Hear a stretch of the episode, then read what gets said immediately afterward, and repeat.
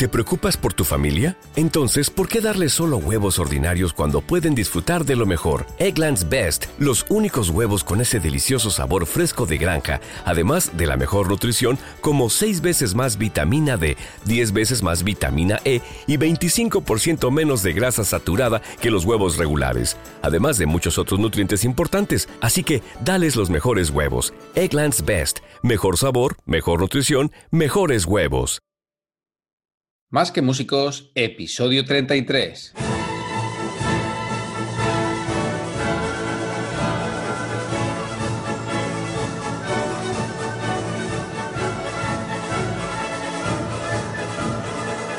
Muy buenos días, muy buenas tardes o muy buenas noches, según cuando nos estés oyendo. Bienvenidos a un episodio más de Más que Músicos, el podcast en el que hablamos de todo lo que un músico debe saber, pero nos enseña en los conservatorios. Hoy, pues otro día más en el que nos ha pillado un poquito el toro y estamos grabando así a mata caballo, pero tenemos un compromiso con vosotros, hay que hacer las cosas bien, por lo menos hasta que nos digáis, mira macho, que no, que no queremos más. Pero de momento seguís ahí, seguís escuchándonos, así que Miguel Galdón, muy buenos días, muy buenas tardes o muy buenas noches para ti también. Muy buenas, Miguel. La verdad es que, sí, que hay que seguir adelante, hay que estar con, con, toda la gente que nos sigue cada semana y no podíamos fallar. Así que aquí estamos. Hoy, la verdad es que teníamos una idea muy interesante que creo que os puede ayudar a muchos porque vamos a hablar de cómo presentar, cómo presentar un proyecto, de, qué hay que pensar, de cómo hay que enfocarlo, de qué vueltas hay que darle a la cabeza para presentar un buen proyecto, que creo que a muchos les ayudará. Efectivamente, porque al fin y al cabo, pues todos tenemos alguna idea, todos tenemos, eh, si tienes tu grupito de cámara, si tienes tus ganas de montar un, yo que sé, un pequeño festival o lo que sea, en fin, eh, los músicos, como sabemos que la situación está como está, pues tenemos que ser proactivos en, nuestra forma de, trabajar y pues como decimos aquí en Más que Músicos, que sí, que tocar está muy bien, pero hay que hacer más cosas para, ganarse el pan, sobre todo tal y como están las cosas hoy en día. Y bueno, pues eh, aquí pensando de qué hablamos hoy, de qué hablamos hoy, pues vamos a hablar de diseño de proyectos, de qué hay que hacer para, para que un proyecto, pues oye, tenga más posibilidades de, salir adelante. Y yo, Miguel, te hago la primera pregunta. ¿Qué es lo más importante de un proyecto? Tú cuando, que seguro que alguno habrás presentado en tu vida, no sé, supongo, mm. pues em, tú qué es lo que más valor das dentro del proyecto? A ver, para mí, elaborar un proyecto es un, es un proceso que, tiene varias partes. Eh, para empezar, y ya a nivel como global, para mí lo más importante es que la idea artística que uno propone encaje con la filosofía y con la programación de donde lo propones. Es decir, que lo que tú ideas y lo que la otra parte necesita encaje de base. Es decir, evidentemente, si yo voy a presentar un proyecto que a mí me gusta mucho a un sitio donde no encaje ni para atrás, da igual que lo presenten, no me lo van a coger. Es muy difícil. Por supuesto. Entonces, tener esa cohesión entre mi propuesta artística y el sitio que lo va a recibir, que, esté alineado con, esta idea, eh, yo creo que eso es fundamental para que el proyecto tenga éxito. O sea, a nivel ya, digamos, estructural. Luego, si entramos en más detalles, eh, claro, podemos hablar de la forma de comunicar, podemos hablar de, la propia propuesta. O sea, hay ya muchas cosas que también son muy importantes, pero que quizá mm, van con cada uno. O sea, esto me parece como un dato muy global. Es decir, si tu idea está alineada con el sitio al que la vas a presentar, tienes un, un porcentaje bastante alto ganado. Desde luego, desde luego. Me estaba pensando que yo a lo mejor igual no es plan si queremos hablar de esto bien, igual no es plan de despachar todo esto de los proyectos en un solo podcast, sino hacer varios sobre, pues eso, porque acabas de tocar varios puntos, que una cosa es presentarlo, otra cosa es el diseño del proyecto en sí, otra cosa es eh, la creación de esa idea artística. Eh, yo creo que es todo para varios, o sea que seguro que no, vamos a terminarlo todo, pero retomando lo que has dicho tú, claro, o sea, tú tienes que saber dónde lo estás presentando, ¿no? tienes que valorar dónde lo presentas y dónde no, con lo cual, una vez tú tienes clara tu idea, que obviamente pues hay que darle vueltas y un día si quieres, si, o sea, si queréis, eh, podemos hablar de cómo presentamos proyectos Miguel y yo en cuanto a cómo mm, sacamos las ideas adelante, que es una manera un poco, un poco peculiar, pero que hasta ahora pues, no, no, no ha ido mal, no ha ido mal. Pero a la hora de pensar esa idea y de tenerla en cuenta y dónde se presenta, entonces tú lo que nos estás diciendo es que tenemos que hacer una investigación previa.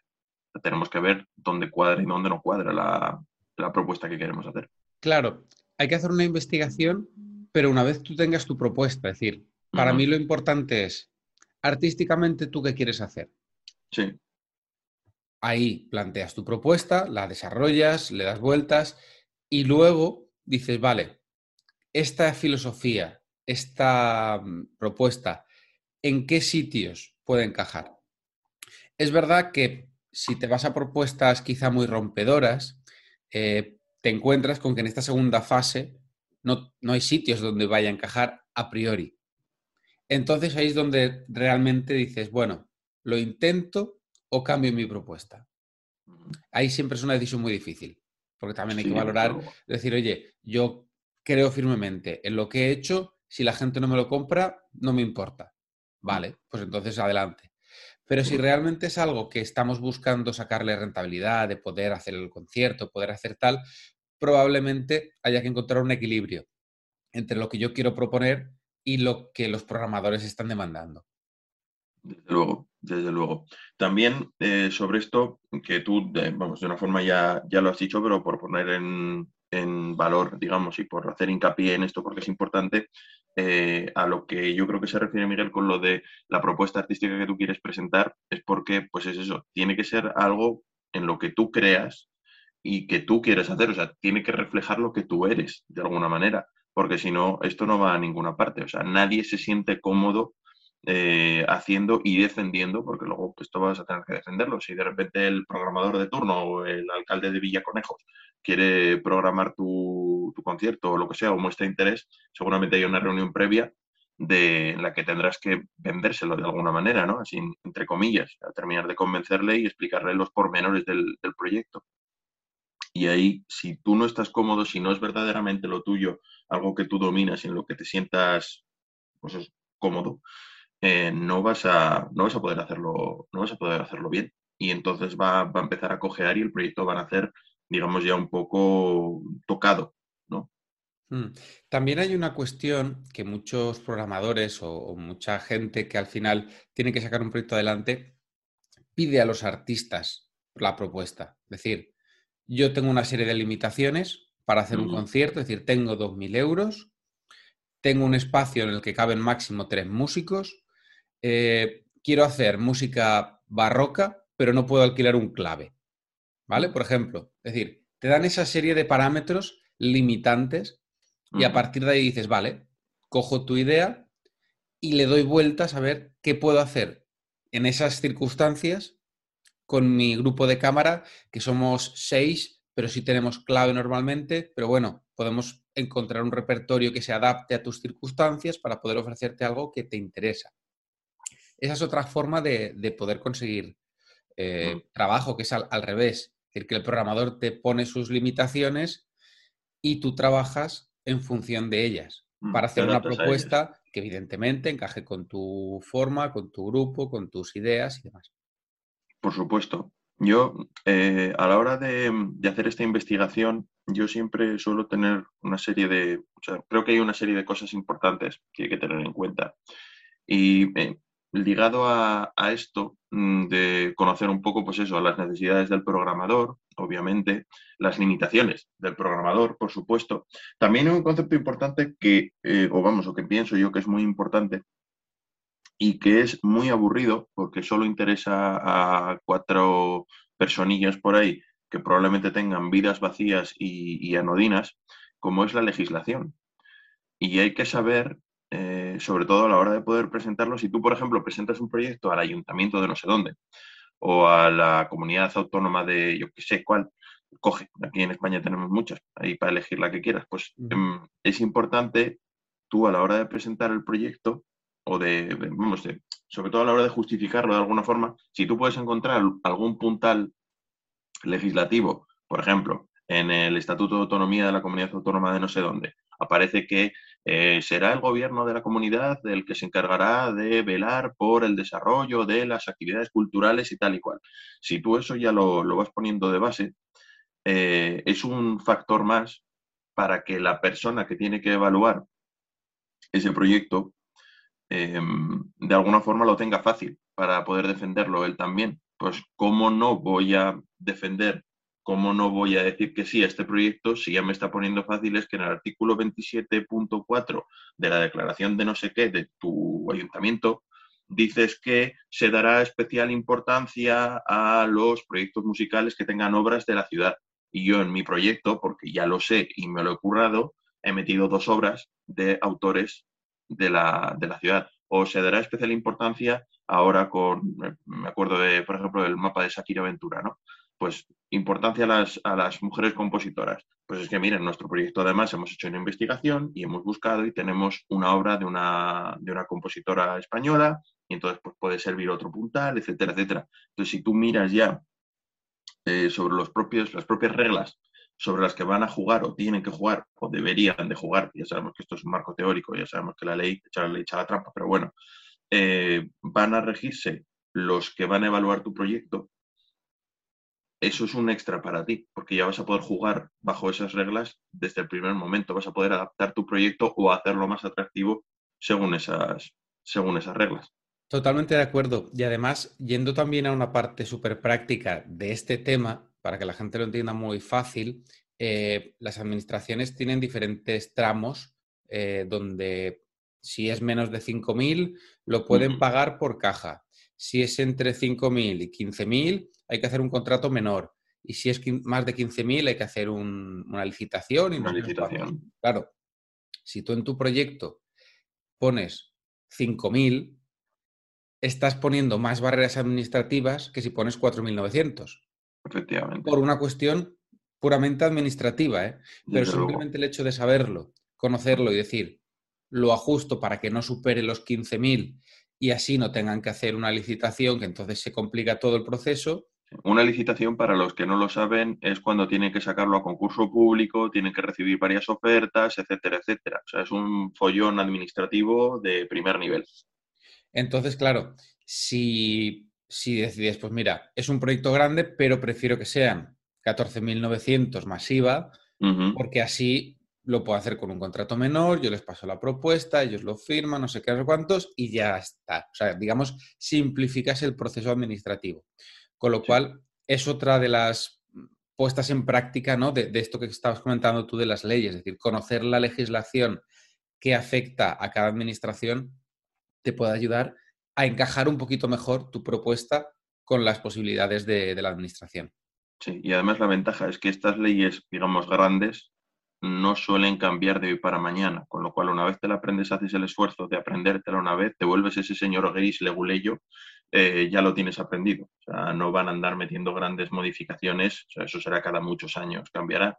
Con lo cual, una vez lo aprendes y además adquieres esa pericia de meterte a leerte el BOE o el OCIL o el BOCAM o el que sea, eh, ya eso es algo que te queda para ti y entonces para otro tipo de, proyectos, otro tipo de, yo qué sé, que sale la plaza de no sé dónde o algo así, pues ya tienes un poco de experiencia a la hora de, meterte en textos legales. Otras cosas que a mí también me gusta ver o que creo que es interesante pensar son eh, casos similares y casos contrarios, que es un poco lo que, lo que decía Miguel eh, a la hora de hablar de qué, programa este, qué, qué, está programando este programador, valga la redundancia. O sea, si hacen música barroca y tú vienes con una propuesta de modernismo de no sé qué, pues chico, mm, vamos a ver, haz tu investigación, ahí no vas a meterlo, a no ser que de repente hayan abierto una línea de lo que sea y entonces algo muy especial, o a lo mejor tengas tú alguna conexión entre el mundo barroco y ese proyecto y entonces a lo mejor pues puede interesarles, pero lo más posible es que tu proyecto no quepa ahí. Y igualmente, si tú estás haciendo, yo qué sé, tienes un cuarteto de cuerda, mira que están proponiendo otros cuartetos de cuerda para ver qué funciona y qué puedes hacer diferente. Porque obviamente la cuestión es hacer lo tuyo, hacer algo tuyo propio, no hacer lo que todos están haciendo, porque entonces, ¿para qué te van a contratar a ti que no te conocen si pueden contratar a alguien que ya conocen y que tiene una experiencia y que tiene un nombre y tiene un tal? Sí, la verdad es que, que hay que centrar el tiro. Yo creo que es importante darse cuenta de que cada sitio al que vamos a mandar un proyecto nos va a requerir tiempo, esfuerzo y probablemente dinero. Porque al final, si lo mandas bonito, si lo mandas con el CD, si lo mandas con no sé cuántos, al final, bueno, también es un gasto económico, que probablemente sea más de tiempo y esfuerzo, ¿eh? Pero bueno, hay que tenerlo en cuenta. Con lo cual, todo lo que estamos hablando básicamente es para acotar el espacio a los sitios donde más probabilidades de acertar tenemos. No estamos diciendo que no lo mandéis al sitio donde nos vayan a contratar.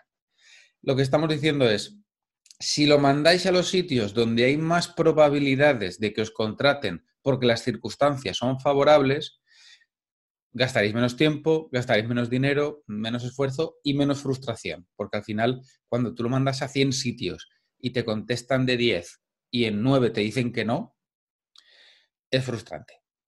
Sí, sí, sí. Aunque bueno, oye, vamos a ver, ya tienes un concierto. Sí, pero si, si, has hecho bien todo el proceso de mandar a 100 sitios, de llamar por teléfono, de hacer seguimiento, de conseguir una reunión, de...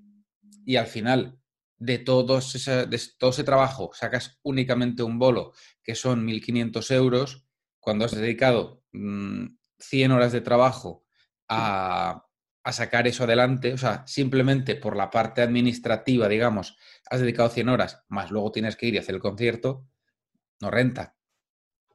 Ese es el asunto, es decir, optimizar el tiempo que, tenemos, que no es mucho, porque tenemos que estudiar, tenemos que mm, hacer ensayos, tenemos que preparar proyectos, tenemos, que llevar las redes, tenemos vida. O sea, hay tantas cosas que hacer que todo lo que sea optimizar nuestras posibilidades de éxito en, en presentar un proyecto es una garantía. Es decir, si encuentro 10 sitios donde encaja mi proyecto y tengo esas 10 reuniones, si ya de base encaja el proyecto, quizá tengo más probabilidades de que salgan dos, tres bolos en lugar de uno.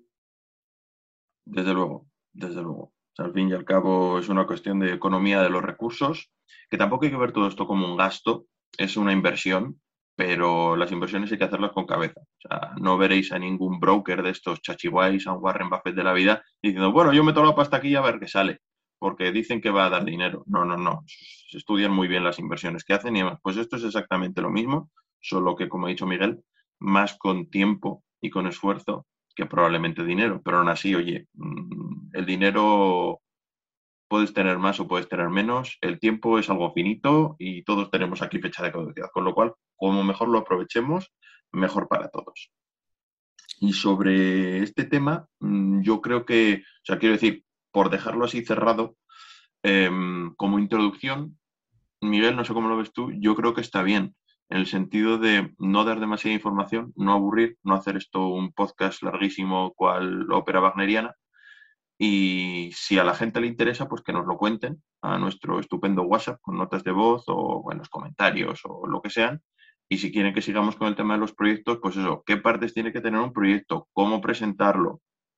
Eh, cómo diseñarlos, cómo, hacer ver el tema de los objetivos, cómo lo que se nos ocurra o lo que se les ocurra a ellos, pues que nos lo dejen dicho y, lo, vamos, y lo vamos desarrollando en, en futuros podcasts.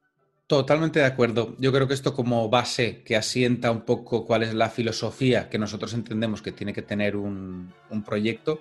Luego a partir de ahí, efectivamente, si os interesa, pues ya desgranamos un poco las partes que tiene que tener, cómo se debería enfocar, cómo, bueno, dónde buscar un poco de información también para, encontrar dónde encaja mi proyecto. Y nada, podemos seguir con ello en el próximo episodio o en un futuro, claro efectivamente. Bueno, ya de este año quedan pocos, con lo cual ya este año o ya el que viene, más bien. Sí, sí. Pues muy bien, entonces nos escuchamos la próxima semana y nada, hasta la semana que viene. Hasta luego.